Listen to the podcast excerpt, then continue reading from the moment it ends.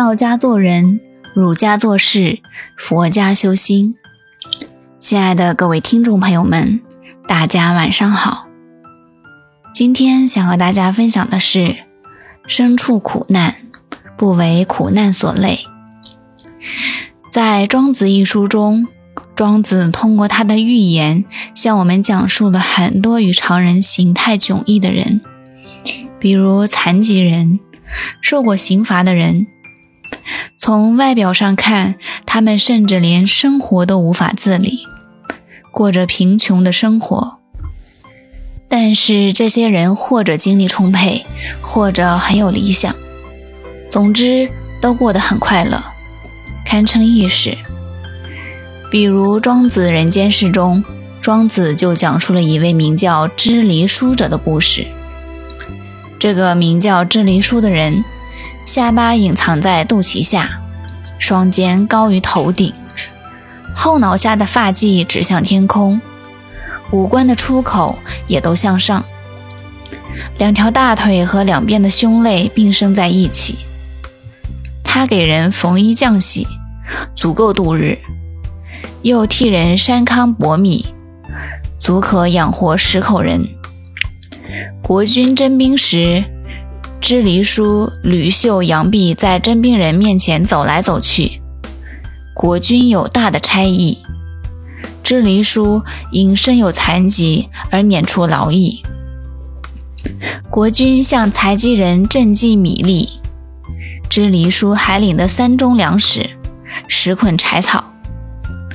最后，庄子得出结论说：像支离叔那样形体残缺不全的人，还足以养活自己，终享天年。更何况我们这些形体完整的人呢？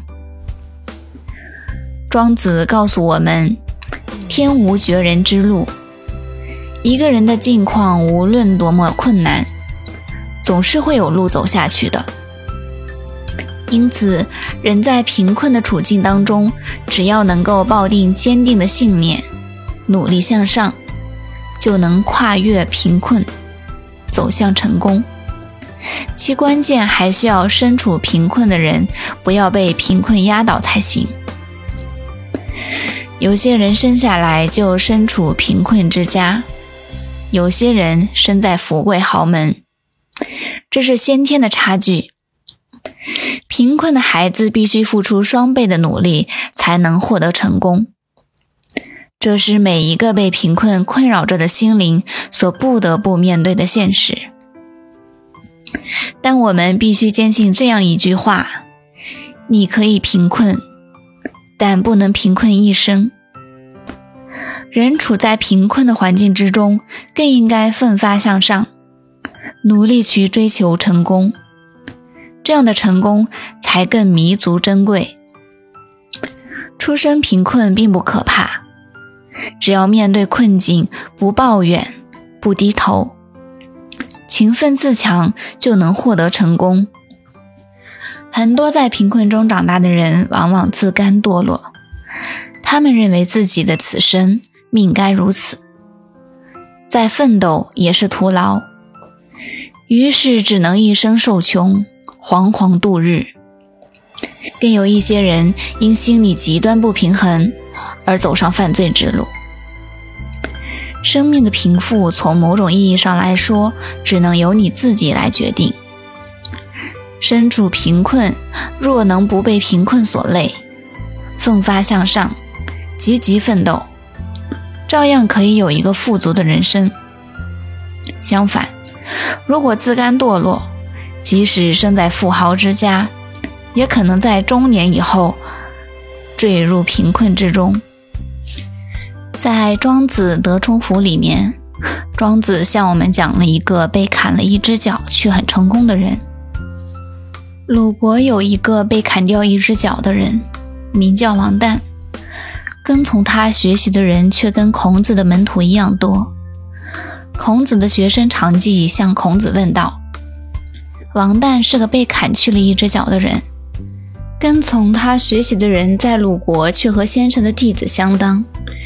他站着不能给人教诲，坐着不能议论大事，弟子们却空怀而来，学满而归。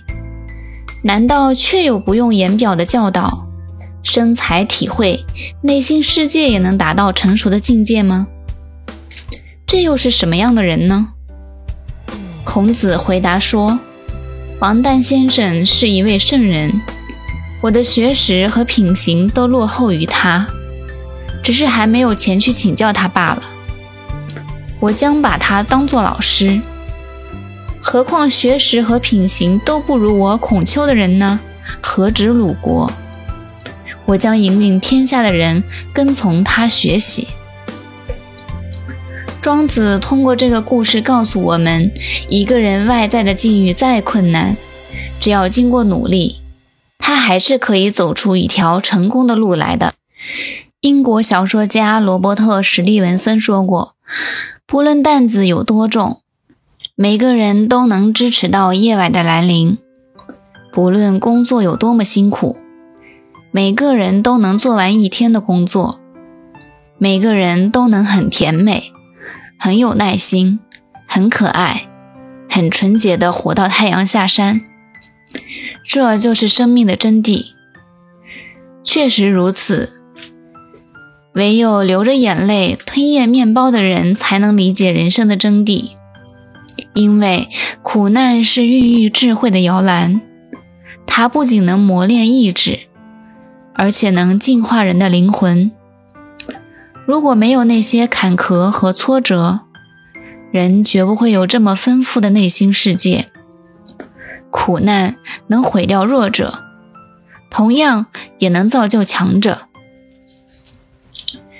有些人一遇挫折就灰心丧气，意志消沉。甚至用死来躲避厄运的打击，这是弱者的表现。可以说，生比死更需要勇气，死只需要一时的勇气，生则需要一世的勇气。每个人的一生中都可能有消沉的时候。居里夫人曾两次想过自杀。奥斯特洛夫斯基也曾用手枪对准过自己的脑袋，但他们最终都以顽强的勇气走向新的生活，获得了巨大的成功。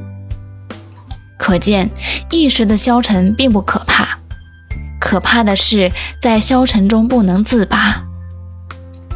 做一个生命的坚定者，就要在任何时候都不放弃希望，这样。我们最终会等到转机来临的那一刻。好了，今天的分享到这里就结束了，感谢大家的聆听，我们下期再会。